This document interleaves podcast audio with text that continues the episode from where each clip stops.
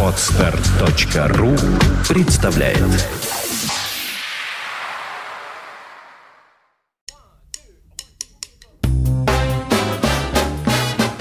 Слушать здесь.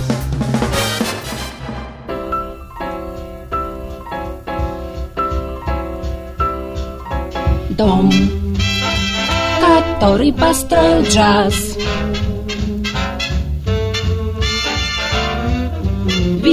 Сбоку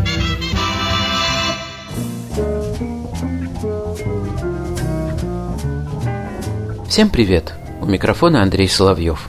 В сегодняшнем выпуске небольшой экскурс в психоаналитическую антропологию, навеянный очень фридистской пластинкой, записанной группой шведских авангардистов и издевательски названной Swedish S, as Appeal, то есть шведская задница и притягательность задницы, соответственно. Скандально известный саксофонист Мэтс Густавсон и исполнитель на тубе Пер Аки Хомляндер обозначены на обложке как лидеры – Помимо них в группе участвуют вибрафонист Кьель Нордсен, барабанщик Эрик Карлсон и работающий с винилом диджей Дип 13. Под этим псевдонимом, как удалось выяснить, скрывается некто Дитер Кавайя.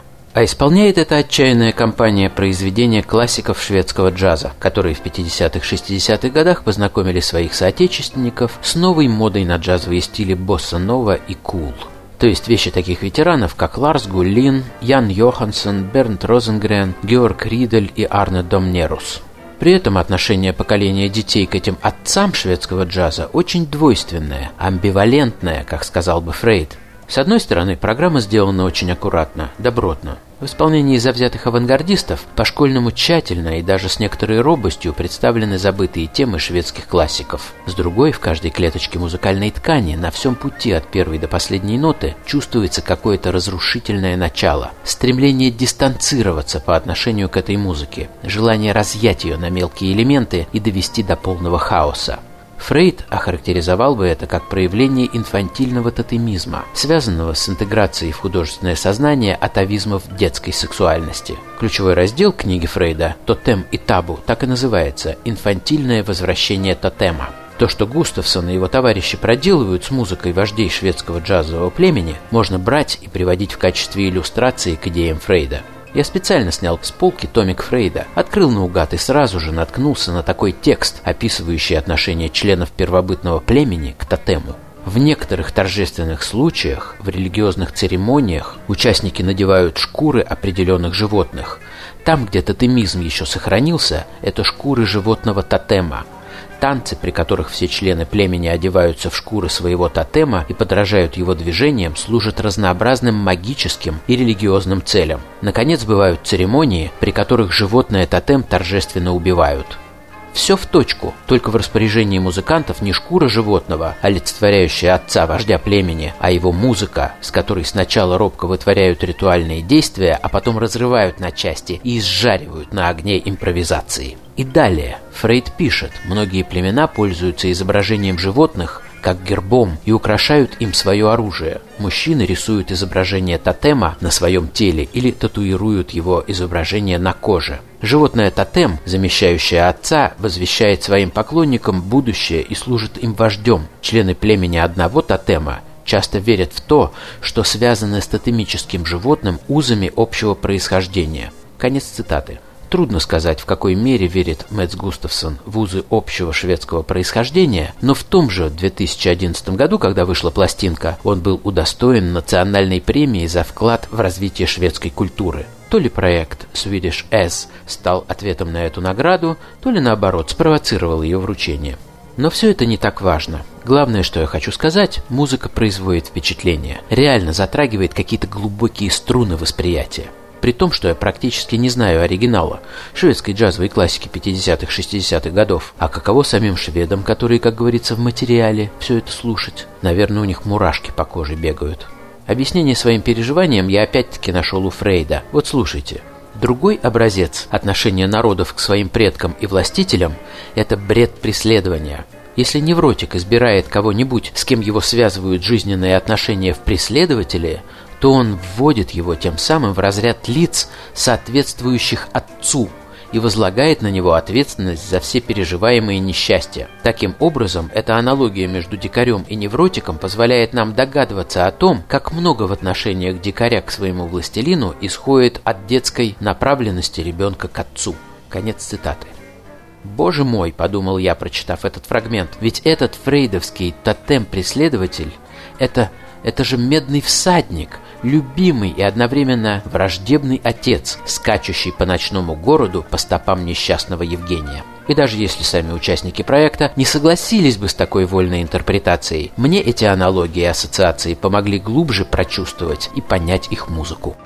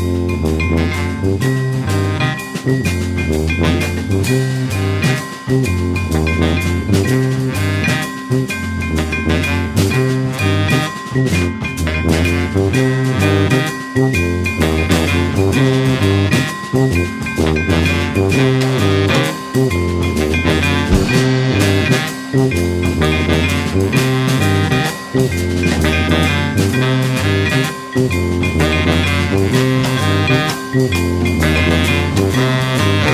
you.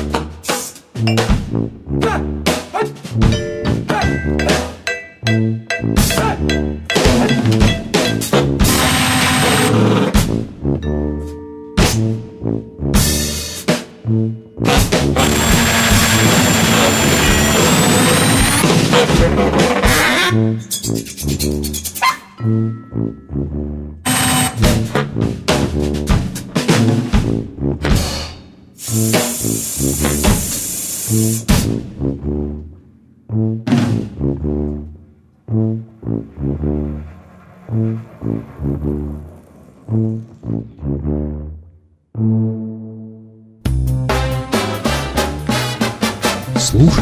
здесь.